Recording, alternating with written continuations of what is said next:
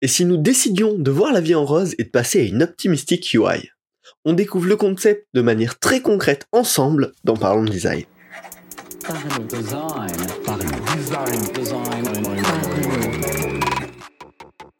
Pour la troisième saison d'affilée, The Kakatos Theory accompagne Parlons Design et vous propose son académie pour se former au design avec les meilleurs experts. Salut, c'est Romain Pachna, bienvenue dans Parlons Design. Aujourd'hui, on va parler d'un concept, un petit peu d'une manière de gérer certaines interactions euh, bah, en design d'interface numérique. On va parler de l'optimistic UI.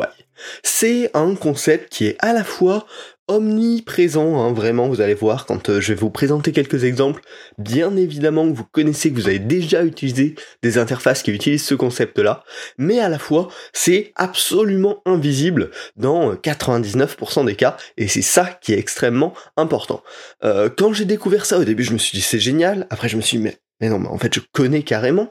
Euh, et donc, c'est pour ça, je pense que ça vaut le coup d'en faire un épisode ensemble, parce que c'est un concept à connaître, en tout cas à, bien visualiser, pour pouvoir y penser, en fait. Parce que quand, quand on l'utilise, bien évidemment, bah, c'est invisible et c'est ça qui est, qui est génial. Euh, mais quand on est designer, bah, c'est forcément important de comprendre cette possibilité-là pour pouvoir l'appliquer dans les bonnes conditions. Alors ne perdons pas plus de temps, et qu'est-ce que c'est le principe d'une optimistic UI alors, le principe, c'est tout simplement d'augmenter la perception de rapidité de l'interface en abstrayant l'attente de la réponse du serveur. Parce que bah, dans la plupart des services euh, et des applications que vous pouvez utiliser, hein, il y a des interactions avec l'extérieur, euh, donc souvent des requêtes au serveur du service que vous utilisez, mais des fois ça peut être du transfert à une autre personne. En tout cas voilà, ces interactions-là prennent du temps, et c'est comme ça qu'on se retrouve la plupart du temps avec des temps de chargement ou juste des petits délais. Parce que la plupart de ces requêtes prennent quelques dizaines, centaines de millisecondes, mais néanmoins c'est un petit délai qui va venir s'appliquer. Eh ben, avec une Optimistic UI, on va abstraire un maximum ce délai-là pour donner une impression d'immédiateté de réaction de l'interface. L'exemple tout bête que vous devez très probablement connaître, c'est le bouton like sur Twitter. Quand vous cliquez dessus, l'animation se lance immédiatement, comme quoi ben, le cœur se remplit avec un, joli truc en plus sur Twitter, alors qu'en fait la requête qui envoie cette information au serveur, le fait que vous avez liké qui va venir l'enregistrer en base de données, est à peine partie, et potentiellement même pas encore partie. Donc en fait on va vous dire ok c'est bon, on a bien pris en compte ton action, alors qu'en fait bah, l'action est toujours euh, n'existe pas concrètement sur les serveurs. Mais ça permet d'abstraire ce temps de chargement qui serait hyper euh, embêtant au quotidien pour donner une impression d'immédiateté. En fait, l'Optimistic UI, on va détourner le fonctionnement classique de je clique, la requête est envoyée, j'attends, et j'ai un retour qui est soit un succès, soit un message d'erreur. Ça, voilà, c'est le fonctionnement un petit peu traditionnel. Avec une Optimistic UI, on va cliquer, on va nous afficher un résultat comme si c'était un succès. Et si jamais la requête euh, bah, qui réalise la véritable action qu'on a demandé a un problème, eh ben là on va rattraper la situation. Et on verra, il y a plein de manières de rattraper la situation. Euh, mais, en tout cas, on va renvoyer un feedback à l'utilisateur comme quoi, bah ouais, on t'a dit que ça a marché, mais en fait, pas vraiment. Et un exemple que je trouve hyper intéressant là-dessus, qu'on voit assez peu, c'est tout simplement celui des mails. Et en fait, c'est appliqué depuis le début dans le protocole de mail. Quand on envoie un mail, il y a le petit temps de chargement en effet de l'envoi du mail. On va dire, bah attends, là c'est en train de s'envoyer. Ok, mail envoyé. Et des fois, ça va arriver que derrière, on va recevoir un second mail qui nous dit Mail Delivery Subsystem. En tout cas, chez moi, ça s'affiche tout le temps comme ça. Et pour nous dire, bah, euh, votre mail a été bloqué. Ou euh, l'adresse mail à laquelle vous essayez d'envoyer un mail, euh, en fait, est inconnue. Et en fait, c'est un petit peu ce, ce point d'optimistic UI. Ce qui aurait pu être fait sur tous les clients mail depuis le début, c'est on va checker est-ce que l'adresse mail est connue, est-ce que le message va pas être bloqué, etc., etc. Et ensuite, on va dire à l'utilisateur, c'est bon, ton mail est bien envoyé. Mais en fait, au lieu de ça, bah, le protocole mail a décidé d'avoir un fonctionnement optimiste en disant, bah, quand on envoie un mail, la plupart du temps, c'est une adresse mail qui existe, qui va pas bloquer le mail, qui va avoir de la place disponible pour accueillir le mail, etc., etc. Et donc, on peut renvoyer ce feedback de le mail a été envoyé, alors qu'en vrai, il a pas il est pas forcément arrivé euh, de l'autre côté dans la boîte mail de votre destinataire. Donc ça, techniquement, bah, c'est de l'optimistic UI. Et enfin, bah voilà, avoir cette optimistic UI, c'est imaginer que tout se passe bien pour optimiser l'expérience la plus probable. Et ça, c'est bien important. Il faut que le succès soit très probable quand on crée une optimistic UI. Parce qu'on va designer comme si tout allait bien jusqu'à ce qu'il y ait vraiment un problème. Dans l'espoir qu'il n'y ait pas de problème forcément. Et un autre exemple assez parlant, un petit peu plus complexe, mais c'est euh, Google Maps ou euh, toutes les applications de map. Souvent, ils vont imaginer que vous êtes sur le bon chemin jusqu'à ce que vraiment vous vous en éloignez trop. Des fois, vous pouvez vous écarter d'une rue, d'un virage presque, et que l'application de map vous dise toujours « Ok, c'est bon, euh, continue, va dans cette direction ». Tout simplement parce que s'ils étaient trop précis, trop demandeurs et croyaient tout le temps vous serez éloigné, bah euh, potentiellement elle recalculerait le trajet beaucoup trop de fois, on vous proposerait d'autres trajets alors qu'en fait vous êtes toujours sur le même trajet initial. Et donc en partant de ce point de vue un petit peu plus optimiste que la moyenne de OK, les coordonnées GPS nous disent qu'il est plus sur le bon chemin, mais par contre, bah, il est très peu écarté du vrai chemin qu'on lui a conseillé, donc on va considérer qu'il y a une petite marge d'erreur et qu'en fait il est toujours dans la bonne direction. Et typiquement, ça c'est aussi un cas d'optimistic UI. Donc ça peut aller d'interactions très simples, un petit like sur Twitter ou sur Facebook ou sur toute autre plateforme, à des scénarios un petit peu plus complexes comme la navigation map. Mais alors, ça s'applique à beaucoup de choses, mais quand est-ce que dans nos interfaces à nous, on devrait euh, l'appliquer? Pour moi, il y a quatre règles un petit peu principales qui peuvent nous aider à définir est-ce que c'est le bon moment, le bon endroit pour une optimistic UI ou non. La première règle, c'est est-ce que le succès est prédominant? Est-ce que dans 99% des cas, euh, le, retour qui va nous revenir après la requête, la, vraie euh, demande envoyée au serveur d'enregistrer l'information ou d'effectuer le changement, est-ce que dans 99% des cas ça va être bon? Parce que si une fois sur deux c'est pas bon et qu'on a affiché un résultat bon à l'utilisateur, bah on va créer du doute, on va créer de la confusion et l'expérience va être clairement plus mauvaise. Il aurait préféré euh, rajouter un petit temps de délai. Ça, c'est le premier point.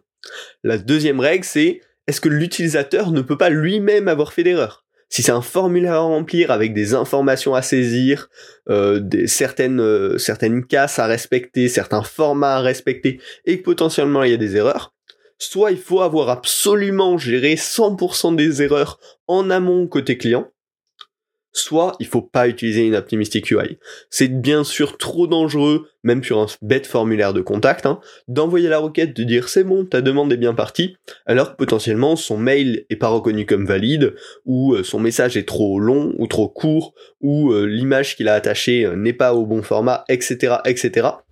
Dès qu'il y a des cas d'erreur qui peuvent être liés à l'input utilisateur, soit faut absolument que ce soit géré à 100% côté client, ce qui est plutôt rare, euh, soit bah pas d'optimistic UI parce que bah on a bien trop de chances que après lui avoir affiché ok euh, votre votre formulaire de contact a bien été envoyé euh, finalement on lui dit ah non en fait ton mail était pas bon ou un truc comme ça.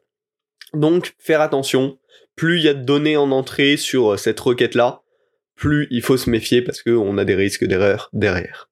Et surtout voilà un risque de d'expérience très étonnante côté utilisateur donc ça, c'était la seconde règle. La troisième règle, euh, il faut absolument que l'annonce d'un faux succès ne crée pas de risque. Donc ne pas utiliser de l'optimistic UI dans des interfaces, dans des sujets critiques. Typiquement, hein, on a vu le cas de Twitter, si on affiche qu'on a liké un tweet et que finalement c'est pas le cas, c'est pas bien grave. Bon, l'utilisateur peut être un petit peu déçu, mais ça va pas changer grand chose. Par contre, euh, si c'est dans une application médicale, pas besoin de faire de grands détours pour vous expliquer que là, ça peut être du risque.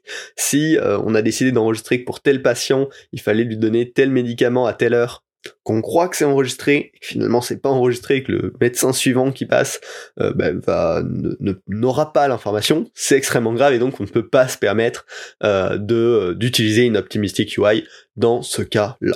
Alors bien sûr, j'ai pris deux extrêmes, à vous de faire la balance là-dessus, mais s'il y a des risques que euh, la perte d'informations soit euh, grave et gênante pour l'utilisateur, dans ce cas-là, faut absolument éviter. Et enfin, la dernière règle, c'est si le temps de chargement réel n'est pas trop long. En effet, si globalement ça prend plus de 5 secondes la vraie requête qui va vraiment enregistrer l'information, etc., etc., on a un risque de créer une grosse confusion chez l'utilisateur. Imaginons, euh, dans le cas de notre like qui prendrait 20 secondes à s'exécuter pour de vrai, on va liker un tweet, on va changer de page, euh, on va aller sur notre profil, on voit justement ce qu'on a liké récemment et on ne le voit pas apparaître. Là, on a créé une confusion à cause de cet optimistic UI. Bien évidemment, dans le cas d'un tweet, c'est pas le cas. Mais euh, dans plein d'autres cas, euh, bah, ça, ça, peut tout à fait apparaître. Donc faire bien attention à ces quatre règles avant de creuser un petit peu plus l'implémentation d'une optimistic UI. C'est est-ce que le succès est prédominant? Au moins 99% des cas Est-ce que l'utilisateur ne peut pas avoir fait d'erreur de lui-même sur lesquelles on va devoir lui donner un feedback? Est-ce que l'annonce de ce faux succès ne crée pas de risque? Extrêmement important. Et est-ce que le temps de chargement réel de la requête n'est pas trop long, recommandation inférieure à 5 secondes, et donc euh, pourrait créer du doute chez les utilisateurs. Une fois que vous avez passé ces quatre règles, on a éliminé la plupart des cas dans lesquels une optimistic UI pourrait être problématique, et on va pouvoir passer à l'étape suivante, comment l'appliquer. Alors, pour appliquer ce concept d'optimistic UI dans notre propre produit, bon déjà on va bien faire attention de passer par l'étape euh, précédente qui est est-ce que ça correspond aux quatre règles, voire euh, plus de règles si vous avez trouvé d'autres cas spécifiques dans lesquels ça pourrait être dangereux.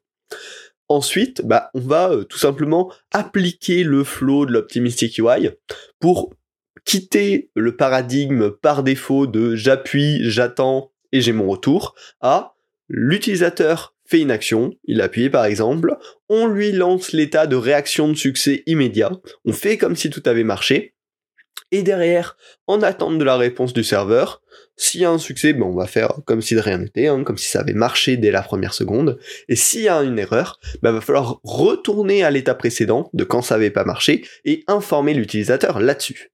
Et justement, dans ce cas d'erreur, ben, il est extrêmement important à gérer. Et il y a plein de façons de le gérer selon la criticité de l'action derrière. Par exemple, sur Twitter, le like, ben, c'est juste un rollback. Si la requête marche pas, ben, le cœur se vide, comme si on n'avait jamais liké, et ça s'en finit là-bas. Mais on pourrait le pousser plus avec peut-être un petit toast message qui apparaîtrait pendant quelques secondes pour dire il y a eu un problème, enfin pour expliquer le problème et donner une solution de réparation à l'utilisateur. On peut le poser même en indice visuel qui va durer dans le temps. L'exemple d'un iMessage ou d'un message sur Messenger, où bah, s'il y a eu un problème de connexion Internet, il va apparaître dans le fil de la conversation, mais avec un petit point d'exclamation à côté qui dit bah il y a eu un problème. Et derrière, l'utilisateur va pouvoir cliquer dessus pour réinteragir, réessayer d'effectuer l'action ou trouver des solutions de réparation là-dessus. Mais également, ça peut aller plus loin si c'est un peu plus critique, et là, plus inspiré de l'exemple des mails que je vous ai donné au début, ça peut être une information pleine page qui va dire attention, euh, il s'est passé ça. Voilà. Il y a plusieurs niveaux forcément euh, de, gestion d'erreurs et plein de patterns qui peuvent être utilisés. Ce qui est important, c'est bien sûr de l'adapter à la criticité de l'action. Plus euh, cet échec va être important pour l'utilisateur, plus va falloir que ça prenne de place pour qu'il puisse s'en rendre compte et potentiellement prendre des mesures pour corriger. Euh, donc voilà. Finalement, c'est assez simple en termes de design. Il y a besoin bien évidemment d'une bonne collaboration avec l'équipe technique pour implémenter ce genre d'interface et à le penser dès le début, à le discuter dès le début pour que ça prenne tout son sens. Vérifiez bien à la fois la criticité, le contexte d'usage, est-ce que ça apporte de la valeur de faire ça? Euh, Voilà, la, grande valeur principale, hein, c'est vraiment cette impression d'instantanéité très forte euh, qui, qui rend toujours les produits euh, hyper agréables à utiliser, qui crée une vraie confiance entre l'utilisateur et le produit. En plus, cette Optimistic UI, si elle est bien utilisée, elle a assez peu de contrepartie finalement. Euh, donc c'est un outil finalement pour nous les designers euh, qui, peut avoir beaucoup de valeur et qui est intéressant à toujours garder en tête selon les contextes. Voilà. J'espère que ce podcast vous a plu. Si c'est le cas, ben, abonnez-vous pour plus de concepts, d'idées, d'outils, de réflexions, de patterns qu'on peut adopter J'essaye de vous partager un, max de trucs intéressants et si ça vous a plu, vous pouvez le noter euh, sur euh, votre plateforme de podcast préférée avec un 5 étoiles et un petit commentaire. Moi, ça me motive énormément à continuer. Euh, parlons de design et puis ça permet à de nouvelles personnes de découvrir le podcast Parlons Design. Donc vraiment, n'hésitez pas à mettre un petit 5 étoiles sur le podcast. On se retrouve la semaine prochaine pour un nouvel épisode. Salut.